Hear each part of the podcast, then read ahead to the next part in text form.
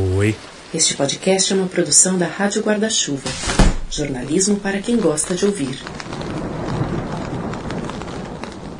Antes do celular com GPS, do TripAdvisor, do Booking.com, do Yelp e do Instagram, os brasileiros antigos costumavam viajar com um livrinho a tiracolo. Nesse livrinho, chamado Guia Quatro Rodas, era possível encontrar dicas preciosas de restaurantes, pousadas e atrações turísticas nas principais cidades do país. E mais, o guia tinha um sistema de ranking por estrelas. Um restaurante três estrelas, por exemplo, era o melhor que se poderia encontrar, enquanto um restaurante uma estrela era algo mais regularzinho. E aí você, minha ouvinte jovem, nascida com um smartphone na mão, talvez esteja se perguntando como isso era possível. Como eles sabiam quais restaurantes eram melhores? E no Brasil inteiro? A resposta é simples. A equipe do Guia Quatro Rodas visitava todos os hotéis, restaurantes e pontos turísticos que eram citados lá dentro. No caso dos restaurantes, por exemplo, isso equivalia a mais ou menos 5 mil estabelecimentos. No caso de hotéis, 6 mil. E era um trabalho braçal mesmo, porque era pré-internet, né? Você não tinha. Tinha site para você checar serviço. De jeito nenhum. Esse é o jornalista Mauro Marcelo Alves. Durante 10 anos, ele foi o responsável pela editoria de restaurantes e por um período foi também redator-chefe e diretor adjunto do Guia Quatro Rodas. A nossa conversa foi gravada antes da pandemia, comecinho de 2020, na sala do apartamento onde ele vive hoje, em São Paulo. Então, mais ou menos um mês antes na, da edição, havia pessoas que ligavam para aqueles mais importantes. É isso mesmo, tá, tá ok, tá, tá ok. Mas essa parte da checagem de informações era o final de um longo trabalho de apuração, que começava com uma pesquisa prévia dos lugares a serem visitados. O repórter já sabia exatamente que ele teria que chegar em Fortaleza. Descia no aeroporto, pegava o carro de uma locadora que tinha convênio com a editora Abril. E dali rodava em torno de um mês, sozinho, completamente sozinho, e aí ele chegava numa cidade, Mossoró. Mossoró tem um, um hotel interessante, de águas termais, tal, ok, ok. Aí o repórter estabelecia esse hotel como ponto zero da apuração. Então, de cara, ele já se identificava para o gerente. E aí, é, perguntava para o gerente do hotel, e aí, tem alguma novidade e tal? Ah, tem um restaurante novo que abriu ali e tal, que era de fulano de tal, tal, tal. Era uma pesquisa essencialmente boca a boca. Gastando sola de sapato. Muita sola de sapato, muito carro quebrado. O Mauro me contou de um repórter que estava fazendo um roteiro no Pantanal e numa região bem remota tinha de atravessar uma ponte de madeira. Ele estava passando e a ponte abriu dois pedaços de madeira, o carro caiu e ele olhou de lado, estava cheio de jacaré em volta. é o que eu faço. E era um tão remoto que parece que ele esperou duas horas para chegar, passar alguém, porque nunca ninguém passava ali na estrada de terra, lá no interiorzão.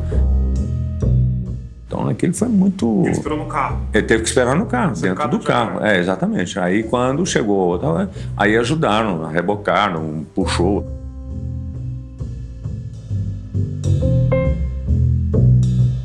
O Mauro me contou também que ele foi o primeiro a contratar uma repórter mulher. Isso só aconteceu quando o guia, que foi criado em 1964, já tinha completado quatro décadas de existência. Era uma encrenca, principalmente porque ela estava numa, estava numa cidade do interior, nem precisa ser cidade do interior muito pequena. E ela chegar num restaurante que era bem qualificado, sentar sozinha, o cara está esperando quem?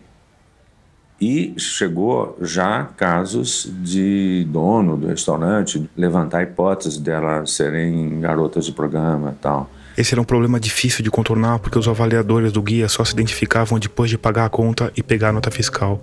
Só aí eles se apresentavam para checar informações complementares do tipo horário de funcionamento, se aceita cartão e coisas do tipo.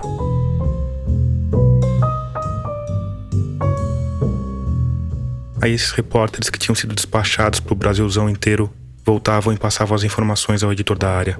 No caso dos restaurantes, que é o nosso foco aqui, era a hora do Mauro Marcelo Alves entrar em campo. A partir das informações deles, eu estabeleci o meu roteiro. Só que o Mauro geralmente visitava três tipos de restaurante. Os que estavam para ganhar uma estrela pela primeira vez, os que estavam para ganhar mais uma estrela, ou os que corriam o risco de perder uma estrela que já tinham. Por exemplo, Mauro, tem um restaurante que eu descobri no interior do Ceará que serve uma buchada de bode maravilhosa, fantástica tal. Então ia eu lá procurar a buchada do Paulinho na garagem dele, sob um sol de 50 graus, com um teto de zinco, e eu comendo buchada de bode e suando, feito um louco, e era maravilhosa. Dei-lhe uma estrela, sabe? Essa história de estrela pode parecer meio bobo para você, ouvinte frequentadora dos pés sujos da vida, mas no meio gastronômico a coisa é levada a sério. Muito a sério. Ter três estrelas no Guia Michelin, a grande inspiração do Quatro Rodas, é o objetivo de vida para muito cozinheiro pelo mundo afora. E para esses, perder uma estrela é das piores coisas que pode acontecer. Em 2003, o chefe Bernardo Luizot se suicidou aos 52 anos porque corriam rumores de que ele ia perder a terceira estrela do Guia Michelin. Por tudo isso, nas avaliações em que estrelas estavam em jogo, todo cuidado era pouco. Nas capitais, principalmente São Paulo, era estrito que eu fizesse as refeições de forma anônima, totalmente anônima. Muitas vezes eu levava dinheiro para pagar, para não dar cheque, para não saberem que naquele nome que estava lá no, no guia. E por que isso? Não se trata de ser conservador, não. Eu acho que é uma questão muito importante. E o grande paradigma disso é exatamente o Michelin, que faz as refeições completamente anônimo para ser servido da forma que todo mundo é servido. Eu comecei a ler sobre isso com o Josimar Mello. Eu entrevistei o Josimar Mello para o nosso episódio 8. Bem-vindo ao churrasco do Apocalipse. Na época, ele era crítico do jornal Folha de São Paulo. A gente gravou na casa dele, no bairro do Itaim, e depois que a entrevista terminou, o Josimar abriu um vinho e ficou me contando causas da profissão. Ele falou o seguinte, ele falou, olha, eu acho que é menos relevante porque é muito difícil o restaurante mudar a cozinha para me atender no fazer industrial do restaurante isso não é possível. Como é que você vê essa defesa, vamos dizer assim, do crítico famoso? Assim? O Mauro insistiu na importância do anonimato. Eu sou contra o crítico se identificar, porque pode ser para o bem e para o mal. Na hora que o crítico, que está lá identificável, pedir um prato de camarão, óbvio que o chefe entra meia dúzia de camarões graúdos, ele vai pegar os mais bonitos. Isso é óbvio, não tem dúvida que isso vai acontecer. Agora, pode acontecer o contrário. E eu vou te contar um caso que aconteceu comigo num restaurante famoso, famosíssimo de São Paulo. Esse restaurante tinha fechado no local original e na época tinha duas estrelas no Guia Quatro Rodas. A nova sede ia abrir com toda a pompa e circunstância, o que incluía um chefe importado direto da Itália e, claro, um olho na terceira estrela do guia mais importante do Brasil dada a importância do, do, do restaurante, eu fui com o então diretor de grupo, que também era um crítico do Guia Quatro Rodas. Então, nada de identificação. Só que assim que o Mauro entrou, deu de cara com a esposa do dono do restaurante sentada no bar. Que por uma dessas coincidências, tinha trabalhado comigo quando eu trabalhei na Playboy. E aí? Às vezes eu olhava, percebia uma meia cara atrás de uma coluna espiando. A meia cara, no caso, pertencia a um dos empresários mais conhecidos da gastronomia brasileira. Mas aí o problema é que ele comunicou isso ao chefe de cozinha. Olha, tem dois críticos aí. E eu, eu guia quatro horas. O chefe se apavorou com a história. E nos mandou um risoto que estava intragável, o cozimento dele, você não conseguia mastigar. O Mauro contou que mandou o prato de volta, que foi mais ou menos como jogar uma granada na cozinha. Depois a gente ficou sabendo que o chefe falou assim: mas é um riso de crítico. Um risoto de crítico. Eu prefiro servir um arroz super al dente do que passado. Só que foi al dente demais. É impossível comer. Podia quebrar um dente com. Tava cru. Quase cru. E o destino do tal chefe italiano? Humilhação pública? Demissão sumária com uma passagem de volta para a Itália? Não, nada disso. O dono do restaurante, no ano seguinte, ele prometeu um carro zero para o chefe se fosse para as três estrelas. E foi e sempre teve três estrelas porque merece. Você pode falar o nome? Não, eu posso falar sim, é tranquilo. Fazano. Ah, Fazano. É, exato. Além de ser focado em restaurantes sujeitos a alguma alteração nas estrelas, o roteiro do Mauro Marcelo tinha outra peculiaridade. Ele tinha de escolher os melhores pratos de algumas categorias. Em geral, era algo relacionado com a região por onde ele viajava. A melhor moqueca em Salvador, a melhor maniçoba em Belém, o melhor frango ao molho pardo em Tiradentes, o melhor churrasco em Porto Alegre. Era uma coisa muito maluca, porque em Porto Alegre eu comia durante dez dias rodízio todo dia, de manhã e de tarde. Porque era a única maneira de eu avaliar é, Sim, esse riso é de nervoso. a qualidade de cada um e poder indicar com segurança qual que era melhor. Por exemplo, eu passava dez dias em Salvador comendo moqueca, a mesma moqueca, em todos os restaurantes. Aí eu conseguia dizer, porque é um prato emblemático, não é? Sim. Eu consigo dizer. Qual que é a melhor moqueca da Bahia? Da que Bahia, eu conseguia fazer isso. Então ia a 18, 20 restaurantes no prazo que eu estava lá e sempre comia a mesma moqueca. Mesmo peixe, mesmo... Mesmo peixe e tal. Para mim era terrível isso, mas eu estava sendo profissional, né? Agora, você acha que o último não sai prejudicado? Não, não, acho que o último pode ser até uma revelação. Uh, puxa Finalmente. vida, valeu finalmente, né?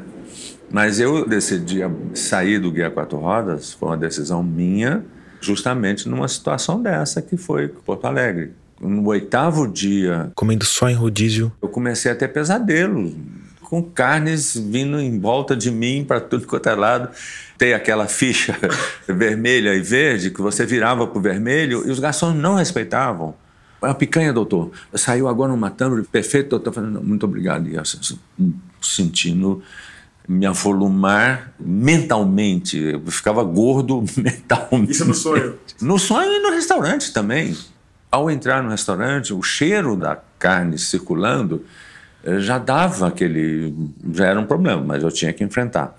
E aí eu me lembro bem desse dia. Eu falei assim: bom, olha, é um trabalho absolutamente fantástico. Quando eu falo que eu viajo pelo Brasil, não gasto um tostão para comer. Ah, você e ainda por cima você é pago para comer? Eu ouvi isso dezenas de vezes. Quer dizer, esse é o emprego que eu quero. Todo mundo fala, esse é o emprego que eu quero. Falei, ah, é.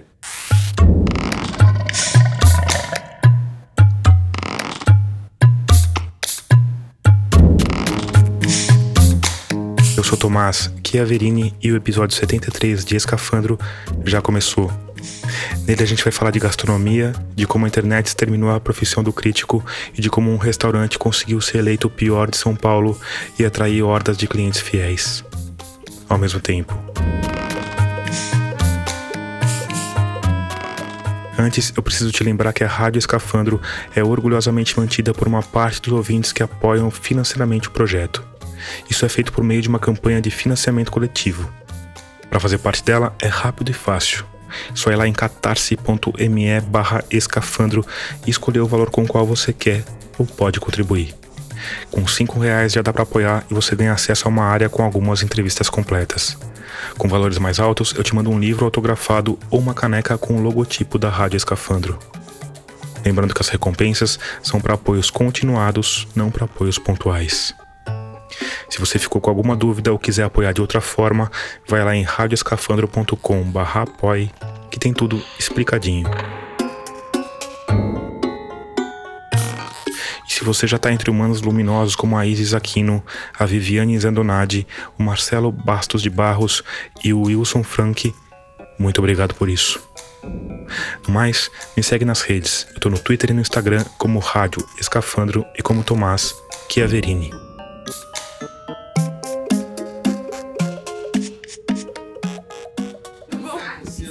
Prazer. Como é que tá? Tudo jóia. Essa voz é da Priscila Pastre. O que é isso aí? Ela está cumprimentando um entrevistado que é um dos maiores empresários do ramo de restaurantes do Brasil.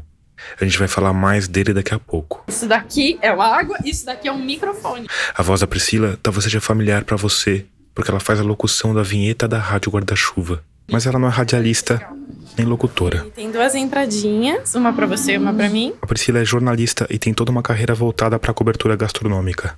Foi uma das responsáveis pela criação do Caderno Comida do jornal Folha de São Paulo, mas ficou conhecida mesmo por uma reportagem que tinha um título curioso: Comi minha moto em Paris. Uma das minhas funções no Caderno Comida era viajar pra comer.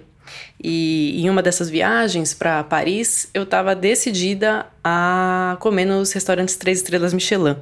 Mas o jornal não tinha como pagar essa aventura, então eu vendi uma moto que estava encostada, uma Shadow, e usei esse dinheiro para comer em cinco dos dez restaurantes que tinham recebido as três estrelas Michelin naquele ano. Hoje, a Pri tem se dedicado a um canal no YouTube chamado Priscila Passa Bem. Este é o Priscila Passa Bem, um programa apresentado por mim, que sei cozinhar tanto quanto você. Ok, mas então por que eu vou assistir a esse programa? Meu? Tem de tudo um pouco por lá. Testes de receitas de cozinheiros famosos. Hoje a gente vai testar a receita de pão de queijo do site do Panelinha da Rita Lobo. Preparos a quatro mãos com convidados ilustres. Seja bem-vinda, Janaína Rueda. Visitas a restaurantes variados. O Priscila Passa Bem visita hoje a pizzaria que faz a verdadeira pizza napolitana. Na verdade, por enquanto, tem um restaurante só, mas vai ter outros logo mais. A Ledeira tem duas unidades, uma aqui no Jardim. E por último, mas não menos importante, pelo menos para mim, a Priscila Pastre é minha esposa e mãe do meu filho. Por tudo isso, ela pareceu a pessoa ideal para me ajudar a entender um dos grandes fenômenos da gastronomia brasileira: o restaurante Paris 6. A gente vai pedir entrada? Ah, acho que sim, né? Pedir entrada e prato sobremesa, né? E assim, numa segunda-feira ensolarada de agosto, a gente estava lá, na rua do Aclobo, bairro dos Jardins, um dos mais nobres de São Paulo, sentados num salão que imitava Paris da década de 1920, mas que também exibia grandes retratos de brasileiros famosos, a maioria deles influencers digitais, sorrindo em frente a pratos do restaurante. Brasileiros famosos que, aliás, vão te encarar até na ida ao banheiro. No banheiro tava o Fiuk, o Gil do Vigor e alguém que eu não conheço. Vou lá ver quem tá no meu banheiro.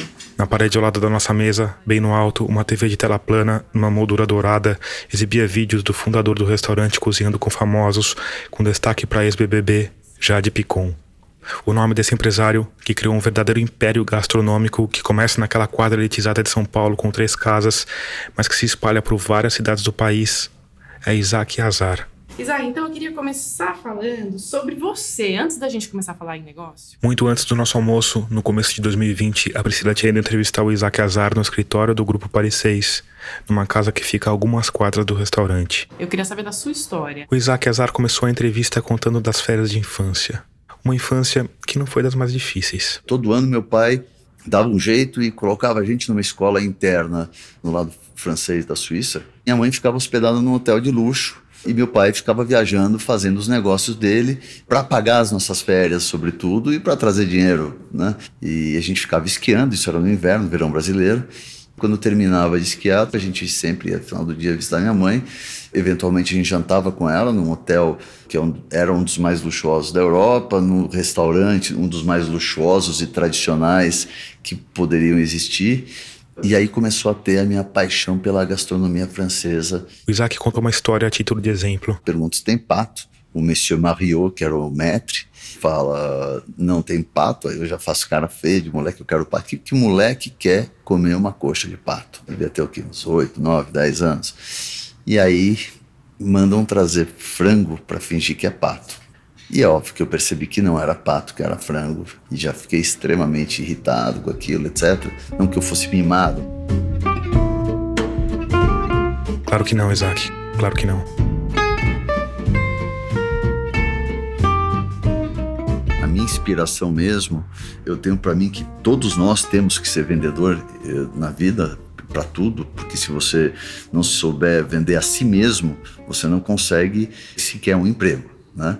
Então eu aprendi muito dessa parte de vendedor com meu pai, mas também eu aprendi com meu pai muito os fundamentos da ética nos negócios. Durante a infância do Isaac Azar, o pai dele trabalhava no ramo de exportação de café. Então você pode ser um vendedor, mas você tem que entregar aquilo que você vendeu. Você tem que entregar aquilo que você vendeu. Isso parece óbvio, mas no fim vai ser bem importante no caldo do episódio de hoje. Então, eu estudei direito na São Francisco por três anos. O pai do Isaac queria que ele fosse diplomata. E eu não me via dessa maneira. Eu me relaciono bem com as pessoas, mas não é por isso que eu me via ou sendo um advogado, ou sendo um diplomata, ou alguma coisa do gênero. E aí, faculdade abandonada? Quando eu entrei para trabalhar, para valer, foi uh, justamente quando meu pai resolveu fazer importação de carros. Época da abertura às importações promovida pelo governo Collor. Ele começou importando, acho que duas, três BMW, traz dos Estados Unidos para vender aqui no Brasil para ver o que acontece. E acontece que vendeu em uma semana. Nossa. Aí ele falou: bom, então eu vou trazer, sei lá, 10 BMW, alguns outros carros também que o público está pedindo, que era a Nissan Pathfinder. E aí ele trouxe, e ali uma, duas, três semanas estava tudo vendido. E de repente ele resolveu trazer, sei lá, mais de 100 carros. E aí ele falou para mim: eu trabalhava numa corretora. Ele falou: é, tá na hora de você vir ajudar a vender carro. Isso é quando eu tinha 20, começo dos meus 20 anos, eu fui vender carro. E sempre fui um grande vendedor de carro. Depois das importações, a gente, a Peugeot nos procurou, estava chegando no Brasil e nos convidou para ser concessionários Peugeot. Fomos concessionários Peugeot. Você provavelmente atopou com uma loja dessa rede de concessionárias fundada pelo pai do Isaac Azar. Ela foi batizada em homenagem ao modelo mais famoso entre todos os Porsches. Carreira. Depois de Peugeot, a Renault nos procurou, saímos da Peugeot, fomos para a Renault. O Isaac ficou 15 anos trabalhando nos negócios da família, mas ele disse para Priscila que sentia falta de alguma coisa. Eu tinha o lado humano, a relação com os clientes, mas eu não tinha nenhuma maneira de desenvolver o meu lado criativo. Foi então que o meu irmão me colocou um desafio na minha mão, assim, uma oportunidade, né? Que eu achei maravilhosa. Ele me falou: olha. O irmão do Isaac, que estava fechando uma corretora de investimentos para se dedicar aos negócios automotivos da família, disse que tinha um cliente em dívida e que esse cliente tinha importado um container cheio de mercadorias da Espanha. Você não quer ajudar a vender? Eu te dou 30%. Ah, tudo bem, deixa eu entender o que, que vem nesse container. E vinha amêndoas da Espanha e tâmaras. Além disso, ele estava trazendo um lote grande de azeites da Catalunha, da Espanha.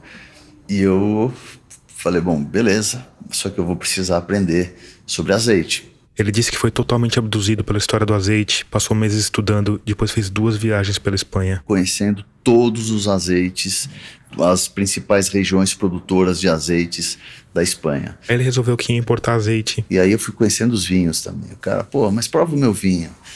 Eu falei, olha, eu vou montar uma loja de azeites e vinhos do Mediterrâneo. Só que aí. Nas vésperas de inaugurar o azeite, eu fui num restaurante chamado Panino Justo, que era um restaurante mediterrâneo, e aquele clima mediterrâneo me inspirou. Eu falei para minha mulher, amor, eu acho que cabe colocar uma pequena cozinha e umas cinco, seis mesas dentro do restaurante, fazer uma harmonização gastronômica entre o azeite e a comida. Assim nascia o restaurante Azait. Você se sentia num lugar mediterrâneo do século VI, mais ou menos isso. Era muito, muito bonito, era muito. Tudo era, era rústico, ele era bem rústico.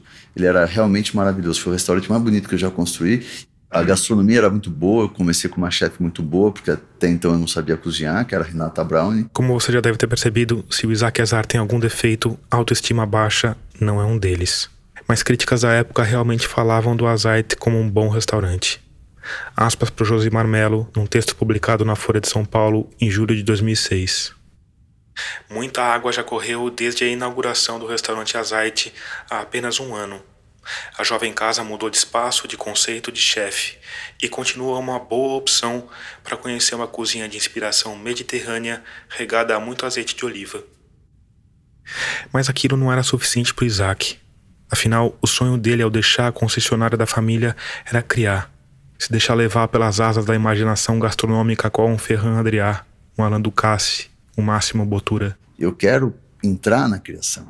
E depois de seis meses, a chefe Natal Brown acabou saindo do Azite. E a partir de então eu comecei eu mesmo a desenvolver através dessas viagens as receitas que deveriam ser criadas e, e, e assim foi que eu entrei para gastronomia e assim foi que entrei para cozinha também porque eu resolvi eu queria cozinhar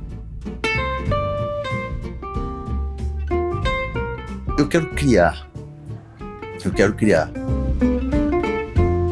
você vê uma característica daqueles quadros em comum? O que, que você vê naqueles quadros? Nessa hora, o Isaac apontou para um conjunto de quadros pintados por ele mesmo. Em comum? É. Sei o que, que eles Eles são todos em preto e branco. Sim, sim. Porque era uma, é, era uma coisa que eu gostava de fazer, era mostrar, aí pronto, né? Já tem, tem até um filme disso que é os, os vários tons do cinza, né? Mas são os vários tons entre o preto e o branco, sem sair do preto e do branco.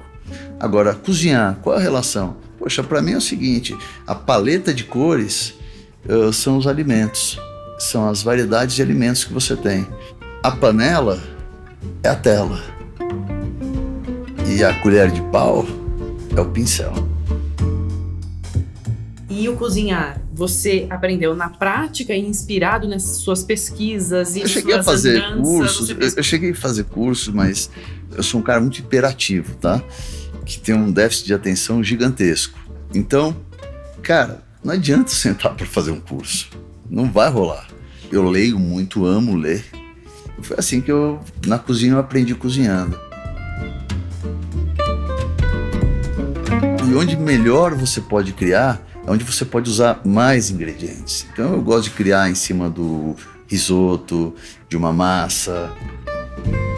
Por exemplo, ter criado esse nhoque com recheio de brie, que é um grande sucesso e quem come ama, porque imagina, eu, eu tinha eu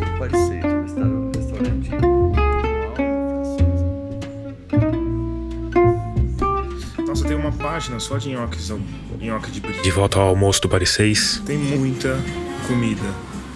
Tem tipo hambúrguer, passeando pelo cardápio, que definitivamente carnes e aves. não é recomendado para os indecisos. Opções veganas tem uma página gigantesca.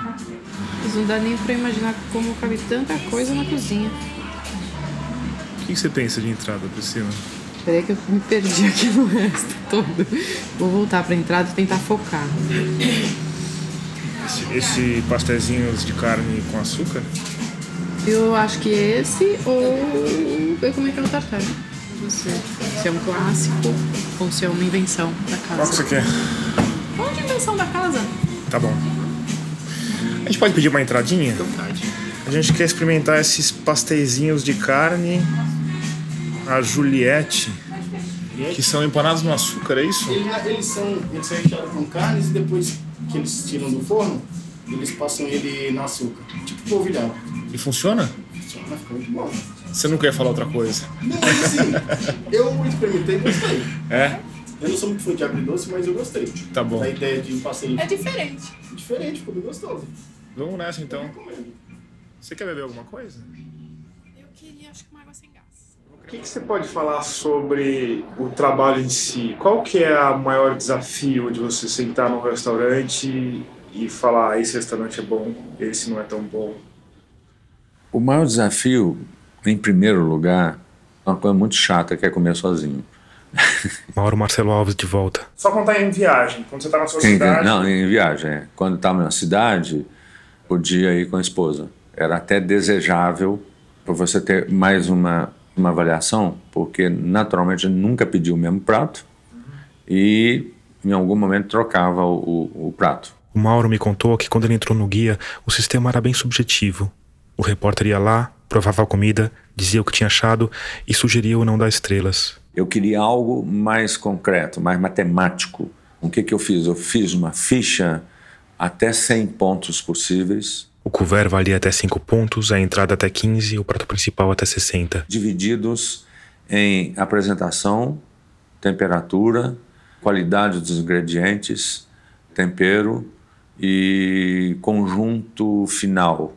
E sobremesa, uma determinada nota também, até 10 ou até 15. E serviço? Não avaliava serviço, Não avaliava. de jeito nenhum. Não porque a nossa realidade Brasil, você vai para o interior de Alagoas, você quer exigir um, um serviço como o de, o de São Paulo, nosso país é muito desigual demais. Claro que além da pontuação, o repórter tinha um espaço para dizer as próprias impressões. Se um restaurante atingisse 65 pontos, por exemplo, acendia uma luzinha. Olha, esse restaurante merece uma estrela. De 65 até 89, ah, esse restaurante é realmente muito interessante, ele vale duas estrelas. E o Olimpo estava a partir de 90 pontos. E aí é três estrelas. Três estrelas. Era o máximo que o guia dava? Era, Era máximo três. É exatamente como o Michelin, né? Também como no Michelin, os restaurantes mais importantes ou que estavam naquela condição de perder ou ganhar estrelas eram visitados mais de uma vez pelo próprio Mauro. no caso de São Paulo e no caso do Rio principalmente, Belo Horizonte, você voltar no mesmo restaurante três vezes no ano. Isso era obrigatório, porque você detonar um restaurante por causa de uma refeição que deu, deu errado, são seres humanos, isso acontece. Você fazia quantos por ano normalmente? Chegava a 350 por ano. Às vezes eu, eu, almoçava duas vezes em restaurantes. No Rio, por exemplo, eu almoçava, acordava cedo, jamais tomava café da manhã, andava uma, duas horas no calçadão, chegava, ficava com uma fome do, do mundo, né? E almoçava, por exemplo, no centro, aqueles restaurantes maravilhosos do centro, principalmente os portugueses, né?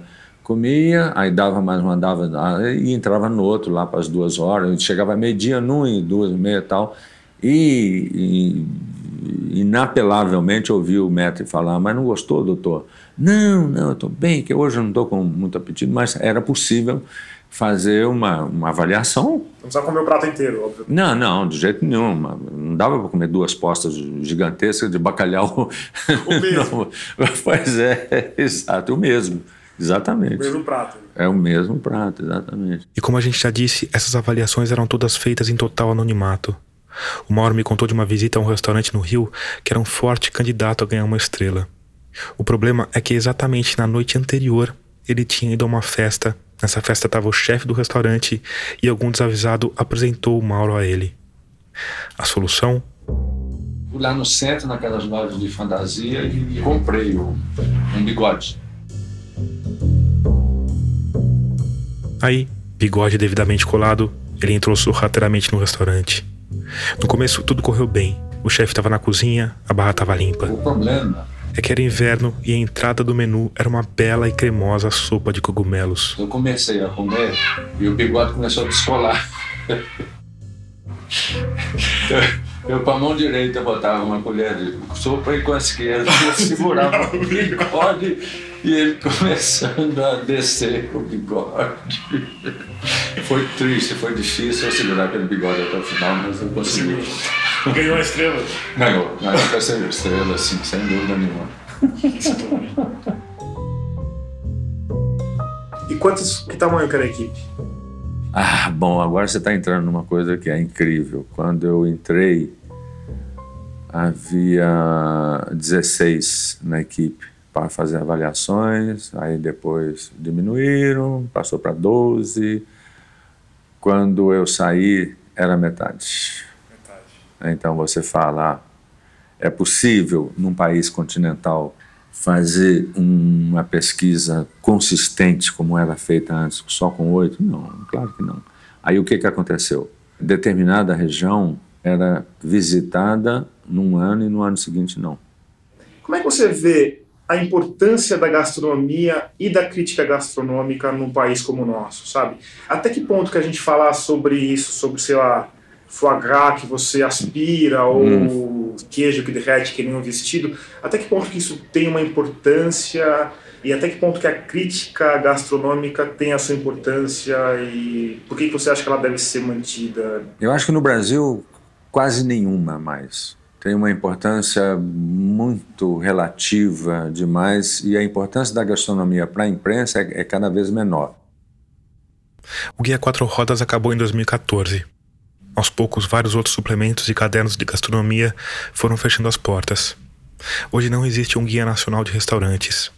As maiores publicações do tipo são o Roteiro Melhor de São Paulo, da Folha, e o Roteiro Comer e Beber, em que a revista Veja avalia anualmente restaurantes de algumas capitais, com destaque para as edições de Rio e São Paulo. Eu perguntei sobre eles para o Mauro Marcelo Alves. Muita gente diz que, na realidade, quem trabalha mais ali é o pessoal da, da publicidade, né? Para angariar anúncios. Anúncio tudo enquanto é jeito. Tá errado? Não tá, porque é assim.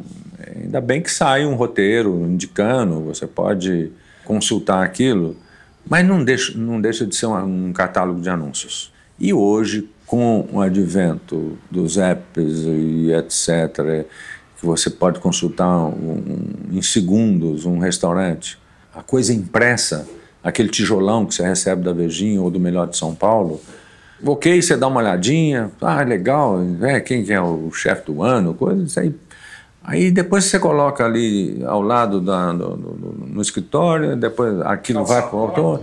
É, calça a porta e tal.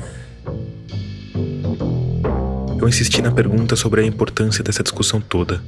Porque sim, a crítica gastronômica perdeu espaço. Mas será que isso é um problema? Em outras palavras, qual a importância da gente falar de trufas, de raiz de pripioca, do ponto do grão do arroz arbóreo, num país em que as pessoas morrem de fome? Ela tem seu lugar, sim, principalmente para valorizar o que é nosso. O trabalho bonito do Alex Atala, por exemplo, em valorizar produtos amazônicos e, e, e tem todo um contexto aí de sustentabilidade e um contexto político também de valorização do que é nosso principalmente numa época como agora, em que a gente está aí meio, meio perdido com as ações, ou principalmente com a falta de ações na área cultural, por exemplo, e o que a gente vê que querem fazer, é, a gente fica completamente preocupado com isso, o que, que vai acontecer isso. Então a gastronomia tem uma, uma importância fundamental porque é, se alimentar é sobreviver. Hoje não existe nenhum profissional na grande imprensa que faça crítica gastronômica clássica. Existem críticos e existem avaliadores, mas eles não se preocupam com o anonimato e raramente falam mal de um restaurante. Para entender melhor o declínio do ofício de crítico, eu fui falar com um cara que escreve sobre comida, mas de um jeito diferente. Eu sou Marcos Nogueira, jornalista. Você talvez já tenha escutado o Marcos Nogueira por aqui, porque bem no meio dessa entrevista, ele levou um golpe pelo WhatsApp. E a gente acabou contando sobre isso no episódio 47, A Guerra Invisível dos Códigos. Mas enfim. Eu escrevo para a Folha de São Paulo a coluna Cozinha Bruta e eu tenho um livro com esse nome também, Cozinha Bruta. Fala um pouco da, da pegada do que você faz no Cozinha Bruta, para as pessoas que não conhecem. Cara, eu, eu simplesmente falo o que me vem à cabeça, cara. Isso é, isso é a coisa que é mais interessante para mim como, como redator, como escritor. É o primeiro trabalho que eu faço em que eu tenho um formato completamente livre, que eu escrevo aquilo que me vem e eu posso ser completamente honesto com o que eu escrevo. Honesto, tipo. Eu busco despir a gastronomia do falso glamour que dão para ela. Que na verdade é comida, cara. É um negócio mais básico que tem na vida. Mas também não, não quero ser tosco. Porque volta e meia eu publico ah, uma foto de um, de, um, de um prato que eu uso nos ingredientes legais. Não, não, não, isso é coisa bruta, coisa de fresco. Isso daí tá ligado a uma confusão com o termo bruto, que batizava o blog do Marcos mesmo antes dele migrar para a Folha. Bruto era para ser uma coisa que começava a partir do elemento bruto. Ah, entendi. Então eu fazia o meu próprio bacon, minha própria linguiça. E era, obviamente, uma, uma brincadeira com o meu com a minha aparência que, que não é ultra delicada. Então, então, só que quando eu migrei para Folha, eu vi, eu vi que isso era uma, era uma, era uma abordagem gastronômica demais para um, um veículo grande como a Folha. Sempre que eu não, não mais saco fazer essas coisas. É muito chato você ficar fazendo linguiça, fazendo, sendo que você faz uma sujeira desgraçada. O resultado hum, dificilmente é muito melhor do que quando você compra de um bom fornecedor, sabe? E no fim, hoje em dia. Eu uso a comida como pano de fundo para falar de qualquer assunto que eu que bem entender, entende? De vez em quando você fala de um restaurante ou outro, comenta alguma coisa pontual, uhum. mas você não faz a crítica clássica. Não, né? não. Por quê? Por quê? Sei lá, não, não, não me interessa fazer isso. Eu, a crítica gastronômica é uma, é uma modalidade de escrita que.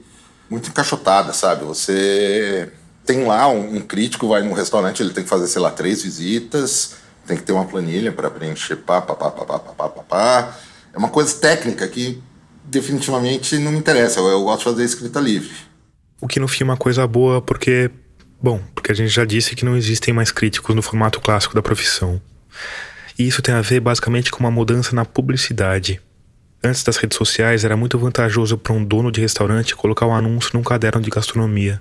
Afinal, ele tinha mais chance de chegar alguém que gostasse de comer fora, por exemplo. Hoje, o mesmo dono de restaurante pode fazer o mesmo anúncio numa rede social, escolhendo o público-alvo e por um valor muito menor. Essa migração da publicidade do jornalismo profissional para as redes sociais é generalizada e é uma das principais responsáveis pela crise profunda em que as redações estão mergulhadas hoje. Uma crise que motivou a extinção do Guia Quatro Rodas e de uma batelada de cadernos e suplementos gastronômicos. Mas a internet, claro, propôs a solução. Porque talvez a gente não precise de um crítico. Talvez a gente não precise de um Mauro Marcelo Alves.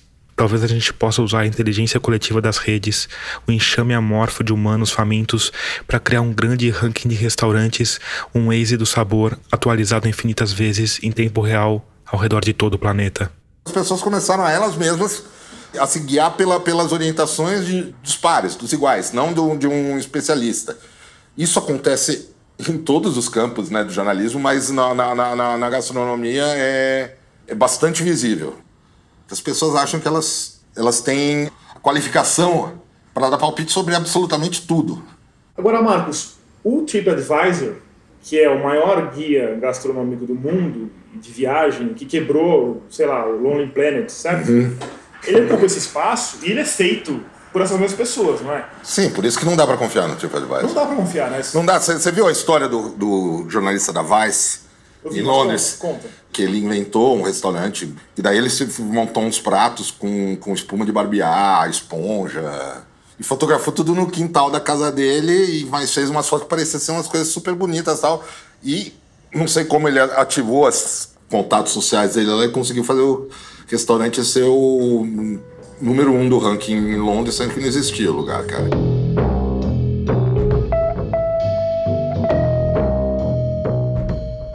Vamos ver, vamos fazer uma experiência. Bota Fortaleza, qual que é o restaurante mais. Vai ser alguma coisa camarão, coco bambu, não sei o que lá, eu posso estar errado. Lá. É, Fortaleza, então. Fortaleza.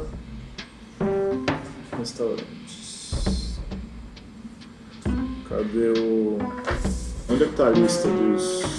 Os melhores. Que melhores? Melhores. Aqueles lá em cima, sei lá o que estão Ah, fazendo. são, são patrocinados. São patrocinados. Coco Bambu, ó, tá vendo? Porque é o restaurante mais famoso, cara, que tem um outdoor do tamanho de um campo de futebol no aeroporto, quando o sujeito chega a Fortaleza. E todo mundo vai no Coco Bambu, um restaurante que cabe 300 pessoas no salão e serve camarão com preço mais ou menos ok. E é, o que as pessoas conhecem, sabe? Quando você pega o, o, o guia que a Folha faz de No Melhor de São Paulo, normalmente tem a escolha dos críticos e a escolha do público. Os vencedores do Datafolha são sempre restaurantes que a pessoa meio que lembra de cabeça, assim, porque tem uma fama, cara. Não é que elas vão de verdade, sabe? Ah, tá, italiano ganha fazano. Quantas daquelas pessoas vão ao fazano? Elas falam fazano porque é o nome que vem à cabeça delas, cara. Por outro lado, a crítica especializada, a, a crônica especializada, vamos dizer assim, também tem seus vícios, né? Então vamos falar deles, porque eu, acho, eu, eu achei legal falar com você justamente por isso, porque você não é um crítico, apesar de você estar inserido nesse ambiente. Porque, de novo, o crítico clássico que era pago por um grande veículo, que tinha uma técnica específica, que voltava várias vezes ao mesmo restaurante, que não aceitava convites, que não se relacionava com chefes e principalmente que trabalhava no anonimato total, não existe mais. Mas tá cheio de gente que ganha vida indicando restaurantes em blogs, sites e principalmente em perfis do Instagram. Gente que tá muito próxima do outro lado do balcão, no movimento que aconteceu também nas redações tradicionais. Quando o borderô dessas áreas de jornalismo se reduz para 10% do que era antes, ou até menos, começa a rolar uma promiscuidade entre jornalistas, assessores de imprensa, chefes de cozinha. Essas três categorias, em tese, não deveriam socializar, porque o assessor de imprensa deveria ser o intermediário entre o chefe e o jornalista e ficar lá no papel dele. Mas o que começou a acontecer? O jornalista começou a ficar amiguinho do assessor de imprensa porque ele dependia do assessor de imprensa para ter foto para publicar no jornal. Porque não tinha dinheiro para pagar. Porque não tinha dinheiro para pagar um fotógrafo. E o assessor de imprensa também pegou o jornalista porque começou, as redações passaram a não pagar as refeições do, do- do- de quem ia lá avaliar. Muitas do- do- dos, das coisas eram convite. E o assessor leva o jornalista para conhecer os cozinheiros também. Aí as três categorias ficam juntas, viram um, um grupinho que todo mundo é amigo de todo mundo. E aí fica difícil ter isenção. Eu falo até por mim, cara. Eu sou amigo de um monte de, de- de gente que trabalha com restaurante. Isso é um, é um- é motivo de eu não fazer crítica também, porque eu tenho. Tem as pessoas que, que cozinham que são minhas amigas, tem aquelas que eu simpatizo, aquelas que eu antipatizo, mas não necessariamente as que eu antipatizo cozinham pior do que as que eu simpatizo, entende? É uma coisa que virou pessoal e, e promíscua, cara. Hoje em dia, você não vai pegar alguém falando mal de nada, cara. Ou você vai pegar um JB, que é o sujeito que fala que é um lixo, é uma merda, não sei o quê. Que eu também acho, cara, não, não, não, não é o caso, cara. Isso, isso eu acho que é desrespeitoso com, com o trabalho de quem tá lá, de alguma forma, ralando e achando que tá fazendo alguma coisa boa. Você dizer que o trabalho do cara é um lixo, eu refiz pro Marcos Nogueira aquela pergunta sobre a importância desse ofício. Cara, eu acho que precisa de gente sobre comida, só que eu acho que a, a, a fórmula que tá aí é muito preguiçosa e, e repetitiva, além de ser completamente fútil. Por exemplo, vamos lá. Em vez de falar, ah, porque turnedor de filé escoltado por aspargos, não sei o que, a excelência do não sei o que lá, tal. É uma falta de pensamento crítico, basicamente. Uma falta de questionar as coisas e questionar a própria futilidade do a própria frivolidade desse meio, que é o que eu faço, cara. É que, assim, na verdade, eu, eu tô falando isso, sei lá, é a minha opinião só e justamente eu entrei para mexer nesse vesperinho aí e por isso eu não ganho panetone no Natal e os outros ganham. Mentira, eu ganhei um panetone.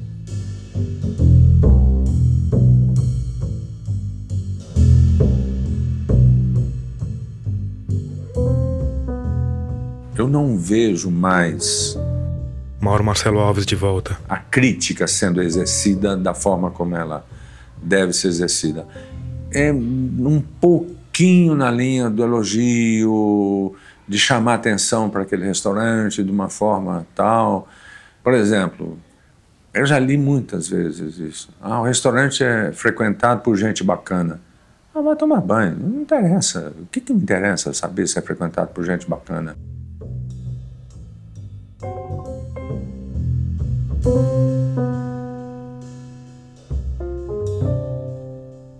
Em 2011, o Paris 6 foi eleito o pior restaurante de São Paulo numa pesquisa conduzida pela Vejinha, que escutou só a opinião de chefes de cozinha. O pior restaurante de São Paulo, Paris 6. Porra, bicho, aquilo foi. Foi baixo, foi sujo, foi marrom. E sabe qual foi o efeito prático disso? Todo restaurante, todo mundo queria conhecer o pior de São Paulo. Aqui talvez o Isaac Azar esteja exagerando, mas talvez não.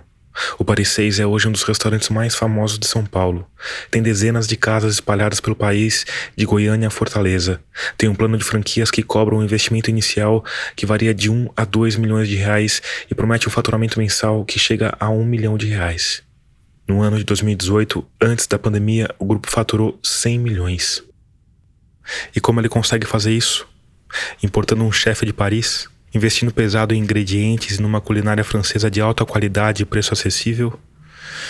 É, não exatamente. O forte do Paris 6 não é ter a gastronomia francesa, é contar a história de Paris nos anos 20 do século passado. E se você está achando essa ideia um pouco ambiciosa, ajusta os fones de ouvido aí. Ah, um cara que gosta de cozinhar que resolveu abrir um restaurante. Não. É um cara apaixonado por cultura que resolveu contar a história do ser humano. Primeiro contou a história do azeite, depois contou a história da cultura do século XX, na capital mundial da cultura no século XX, que era Paris. Paris 6 Classique é um museu, porque aquilo não tem a influência de nenhum arquiteto, não tem nada disso. Aquilo ali eu fiz centímetro por centímetro, estudando. Então, ali, antes de criar o menu, eu estava criando o conceito. O primeiro café de Paris, restaurante, foi aberto em, em 1686 por um italiano chamado Francesco Procopio. Então, quando vem um crítico e fala, pô, tua comida não é francesa. Pô, o cara que inventou essa porra toda lá na França era um italiano. Então, não enche o saco. A verdade é que em nenhum momento eu cheguei e falei gastronomia francesa. Eu falei Paris da década de 20. Paris 6 é uma aula de cultura por isso que se chama Paris 6, Cultura e Gastronomia. Porra, tem um prato com o nome da Ludmilla. Ludmilla é cultura, desculpa. Esse pedido de desculpa é um pouco difícil de aceitar. Porque se a grande ética por trás dos negócios, a ética que o Isaac Azar diz ter dado do pai, é a ética de entregar o que foi vendido, a gente começa a ter um probleminha. Porque sim, Ludmilla é cultura, mas não é cultura de Paris de 1920. Assim como Gil do Vigor não é cultura de Paris de 1920, nem Jade Picon é cultura de Paris de 1920. No fim, a verdade é que a Ludmilla, o Gil do Vigor e a Jade Picon só batizam pratos do cardápio porque eles têm algo de muito importante em comum. Eles são famosos. Estou num dilema, né? Eu tenho uma sobremesa que eu fiz para Anitta, com todo amor e carinho, E só que ela virou, ela virou vegana. E é um sorvete. Pô, e aí, caramba, porra. Como é que eu vou deixar isso no menu? Aí eu vou tirar do menu, eu tô deixando de prestigiar. É muito complexo, né?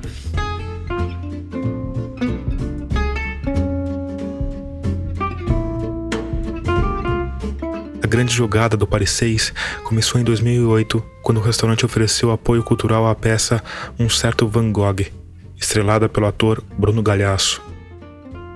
Os atores foram comer de graça, gente famosa chama gente famosa, ainda mais correndo o risco de acabar sendo homenageado num risoto de brie, e a coisa foi numa bola de neve. Eles vieram porque é, é o mesmo DNA. Porra, eu tava falando de cultura. É 24 horas. Ainda hoje, o Paris 6 Classique simplesmente não fecha. É um dos raríssimos restaurantes de São Paulo que funciona 24 horas por dia, 7 dias por semana. Pô, se eu quero falar de um negócio que remete a Paris da década de 20, tem que ser boêmio. Tem que ter o cara tomando vinho às 5 horas da manhã. Tá entendendo?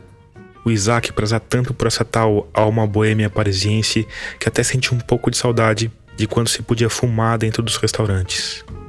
Aquela fumaça de cigarro faz parte daquele ambiente de brasserie ou café de Paris dos anos 20, que todo mundo fumava e não sei o quê.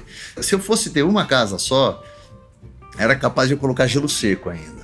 Você entendeu? Para fazer Pra a fumaça. É, exatamente. Mas, com fumaça ou sem fumaça, a verdade é que o Paris 6 depende das celebridades. É por isso que o Isaac Azar tem 11 variações de nhoque de brie, cada um batizado em homenagem a um influenciador.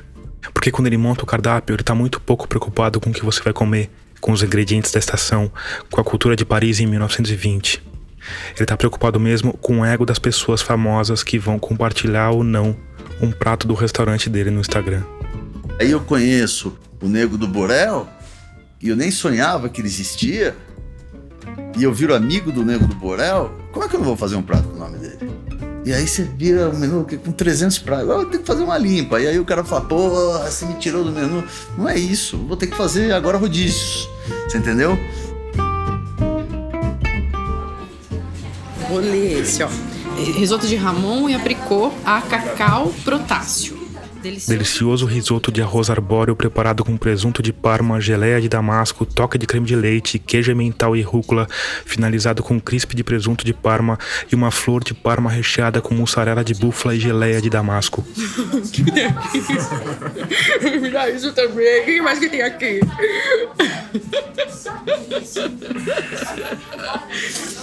Tem uma geleia de damasco aqui na geladeira.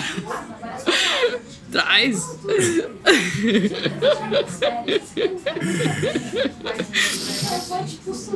É, mas, mas eu vou, eu acho que eu vou pedir um clássico pra. Qual que você pensa no risoto, tipo... Depois de uma longa deliberação, a gente finalmente chegou aos dois pratos escolhidos. A Pri foi de risoto. Gorgonzola com pera, né? Deixa eu achar ele aqui. Risoto de pera com gorgonzola? Isso! E o meu vai ser o... O nhoque recheado de brie, claro. O nhoque de brie, esse primeiro aqui, da Marina Rui Barbosa. Isso. Ai, deixa eu ver o meu de quem que é. É Ana Clara. Ana Clara? Isso. Quem? Quem é Ana Clara? Aquela que participou do BBB e que hoje em dia ela faz... Ex-BBB. Como, aliás, boa parte do resto do cardápio. Ah, chegaram os pastelzinhos. Eita, Pastéisinhos de carne empanados no açúcar. Tá bonito esse pastelzinho, tá hein? bonito mesmo. Vou até fazer uma foto. A apresentação tá boa, tá quente. Tem um pastelzinho sequinho.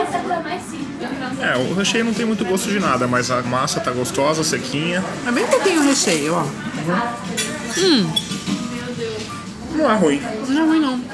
Gordura com açúcar.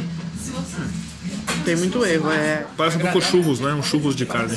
Só, hum, aliás, ó, eu posso ter um aqui com meu nome. Eu peço um desse e peço pra pôr o doce de leite. É uma ideia, Priscila. É uma ideia.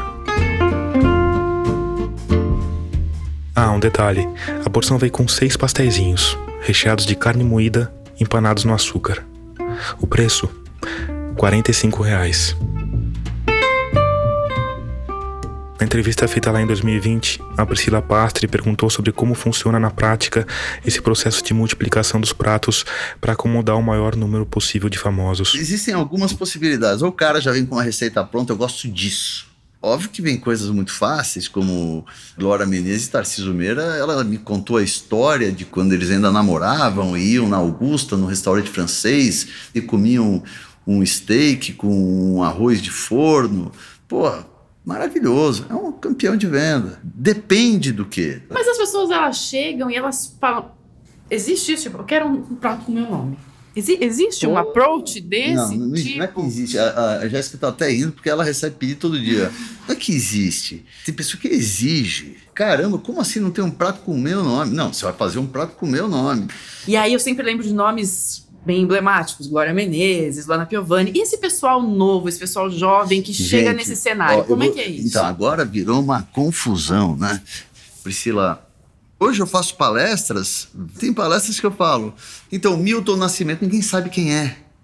Aí você fala que absurdo, né? Mas você não sabe quem é a Vitube, a Jade Picon, Aqui vale lembrar de novo que essa entrevista foi feita antes da Jade Picon entrar no BBB. que tem 9, 15, 20 milhões de seguidores. Que absurdo. Então, hoje a gente tem dois mundos e eu convivo com os dois. E aí começam os preconceitos, né? Porque esse mundo tem preconceito daquele e vice-versa. E eu tenho que conviver com esses dois. Tem cliente que vem desse mundo, tem cliente que vem daquele. Ah, eu me vendi? Eu não me vendi, caramba. Eu me relaciono com o mundo. Não é porque eu tenho um nome com um prato de um youtuber. Não é porque eu janto à noite e me dou bem, me relaciono bem com uma menina de 18 anos. Uma menina de 18 anos que tem 9 milhões de seguidores, que já tem, que abriu um negócio que está faturando não sei quantos mil por mês. É uma empreendedora. O que tem para conversar com ela? Um milhão de coisas, aí até, para pedir conselho. Meu, onde esses caras chegaram? Não chegaram ah, ah, ah, porque é um rosto bonito. Agora, como os críticos lidam com isso? E, e essa, e essa parte dos críticos eu Então, queria, é, queria mas, mas, mas aí a gente tá, então, você. então, aí a gente tá falando de duas coisas diferentes, né? Eu não me preocupo com a opinião do crítico. A minha preocupação é o cliente. Tá certo? Porque o crítico é um negócio meio esquisito, né? Você vai lá, assiste um puta filme que você adora, né? Campeão de bilheteria. Vão lá, os críticos falam: esse filme é um pai, não sei o quê, não sei o que lá. Porra, meu. Vai lá fazer filme e faz o que você gosta. Todos esses críticos que falam mal de restaurantes lotados, com certeza, se forem fazer a sua gastronomia, vão ter restaurantes vazios. Aí teve um chefe francês aí que faz muito sucesso hoje em dia, com um programa de televisão, e ele falou: ah, se fosse só por isso, o McDonald's então seria um grand restaurant. Porra, bicho, é outra coisa. Meu ticket médio é 100 reais, 80, 100 reais, não é 15 reais. Então, eu acho que tem espaço para tudo. E tem que ter respeito para tudo. O que a gente não pode ter respeito é para aquilo que faz mal. Então, você virar e falar, um cara tá vendendo heroína. Pô, aí sim, meu, isso não pode, bicho. Isso daí tá errado. Mas você não acha que se ele vem faz uma crítica ao seu restaurante, assim, será que não dá pra tirar nada dali? Alguma vez já aconteceu com Sim, você? Você leu e falou assim, nossa, isso mas aqui... Não, ele... não, não, não, pode acontecer. Mas ah, ele falando como ser humano, não como crítico. Para mim, a, a- a minha melhor crítica que pode existir é a da minha mãe quando ela vem comer no restaurante. Ela fala, isso tá bom, isso não tá bom. Ela sabe. Agora, o crítico me inspirar, não teve nenhum. Zero, zero. O, o- o- pô, os caras, desculpa ser jornalista, né? nada contra, tá? Sem preconceito. Tá desculpado, Isaac. Tá desculpado. Mas o crítico, ele quer vender polêmica. Então, se o cara vai falar mal de alguém, vai falar mal de alguém que tá indo bem. Vou te falar uma coisa. Arnaldo Lorenzato. O Arnaldo Lorenzato é crítico gastronômico, editor sênior da Veja São Paulo e colunista da Rádio CBN São Paulo. Se ele faz uma crítica e publica, eu não vou ler. Porque ele tá fazendo aquilo, porque ele ganha dinheiro com aquilo. Eu convidei o Arnaldo para esse episódio. Propus que a gente fosse junto ao Paris 6. Aspas para a resposta dele. Não dou o Paris 6. Melhor falar do que vale indicar. O crítico que faz parte da imprensa dinheirista, porra, esse crítico eu quero distância. Jornalismo e capitalismo não combinam direito. Não estou falando que o jornalista tem que ser petista, não é nada disso, mas estou querendo dizer é como educação e capitalismo não combinam direito. Isso é uma função social. O jornalismo é uma função social. Eu não posso levar a sério alguém que está me avaliando e ganha dinheiro com o que ele for escrever sobre a minha avaliação. Aqui é importante detalhar um pouco melhor as coisas. Porque um dos grandes trunfos da crítica gastronômica feita por um jornalista profissional é que esse jornalista recebe um salário. Por isso ele não precisa se preocupar se vai ou não agradar o dono do restaurante e, em última instância, se vai ou não agradar o leitor. O que é bem diferente de um influenciador digital que muitas vezes depende de convites para comer de graça e que precisa estar o tempo inteiro preocupado em não desagradar os próprios seguidores. Por fim, vale dizer que a comida e a cultura também podem ser vistas como funções sociais, e que o Isaac Azar está cobrando por isso e não está cobrando pouco. O nhoque recheado de brie custa 72 reais, o mesmo preço do risoto de Roquefort. Nada de carne, nada de frutos do mar, nada de trufas brancas. Arroz, queijo, um pouco de vinho branco, manteiga, pera. 72 reais.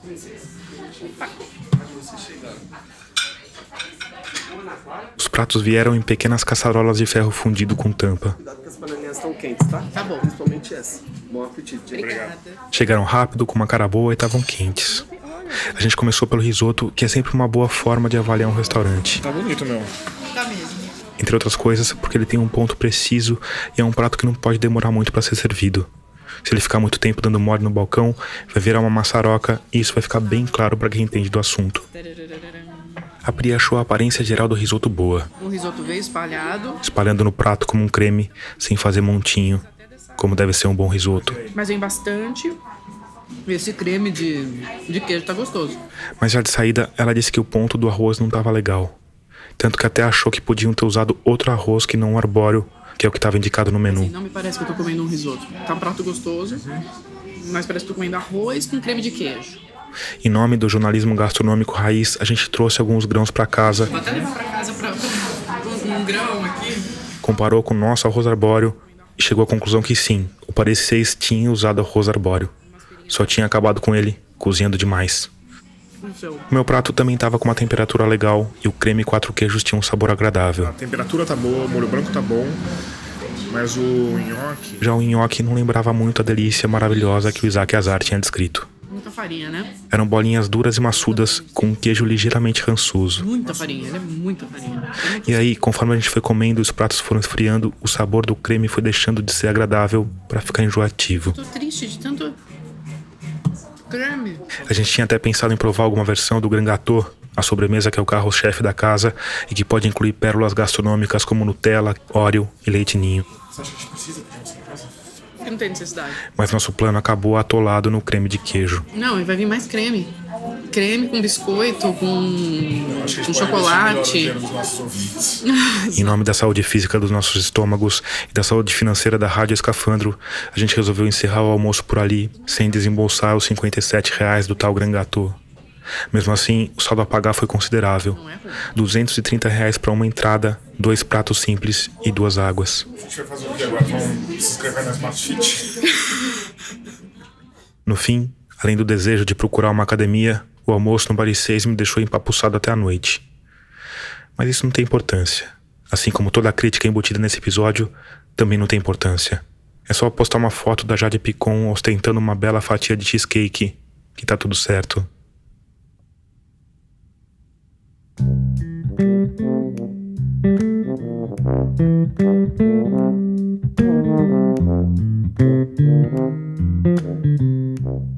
Antes de terminar, eu quero te falar da Rádio Guarda-Chuva, nossa rede de podcasts jornalísticos que tá com uma novidade. De novo. É o podcast Diversifica, que fala sobre diversidade, equidade e inclusão no jornalismo. No primeiro episódio, eles entrevistaram o jornalista Caê Vasconcelos. Então clica aí no seu tocador, escuta que você não vai se arrepender. Termina aqui o episódio 73 de Escafandro. A entrevista com Isaac Azar foi feita pela Priscila Pastre. A nossa trilha sonora tema é do Paulo Gama. A mixagem de som desse episódio é do João Vitor Coura. O design das nossas capas foi criado pela Cláudia Furnari. Eu sou Tomás Chiaverini e produzi, roteirizei e editei esse episódio. Obrigado por escutar e até o próximo mergulho.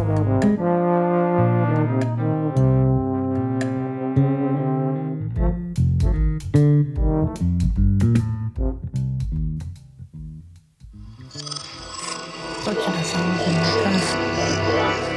Podcast é apresentado por b9.com.br.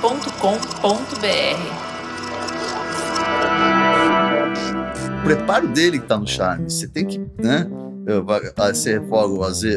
a cebola e o alho no azeite, aí depois você joga o camarão e vai os camarõezinhos, vai para dar aquele gosto, pimenta e sal ali já para dar aquele gosto. Uh, ah, desculpa, antes você joga um pouco de vinho branco, pá, e vai o camarão, vai ficando todo, né? Uh, você vai deglaciando a panela, aí você entra com o cream cheese, né? Vai derretendo o cream cheese e para ele, ficar mais, uh, mais líquido, vamos assim dizer, põe um pouco de creme de leite, você tá entendendo? Aí vai, aí vai e joga o tomate. Aí depois vem com o manjericão. Aí o meu, o meu risoto ele já é pré-cozido, porque eu gosto de preparar, finalizar na, no molho. Não é que eu faço molho para jogar na massa ou no risoto, é o contrário. Aí eu jogo o risoto ali. Aí eu vou salteando, vou dando mais toque, ajeitando um pouquinho mais aqui, um caldo de legumes, um pouco mais de, de, de, de sal, pimenta, mais manjericão e, e para finalizar desligo o fogo, jogo parmesão e sal. Ah, peraí, no meio, antes de tudo isso, quando eu pus o risoto, aí depois eu jogo, meu, puta, caramba, vai ficar ainda mais gostoso, porque o, o, o cream cheese, ele é gostoso, tá? Mas ele falta um, um, um, saborzinho, né? O teu quinto sabor aí, falta um, um, sabor a mais. Qual é o sabor a mais? Pô, pica aí rapidinho um pouco de queijo brie, joga queijo brie, derrete ali naquele, naquele... Pá, e no final, quando desliga o fogo, salteia com parmesão, pá, serve. Cara, na boa, Bom pra caramba!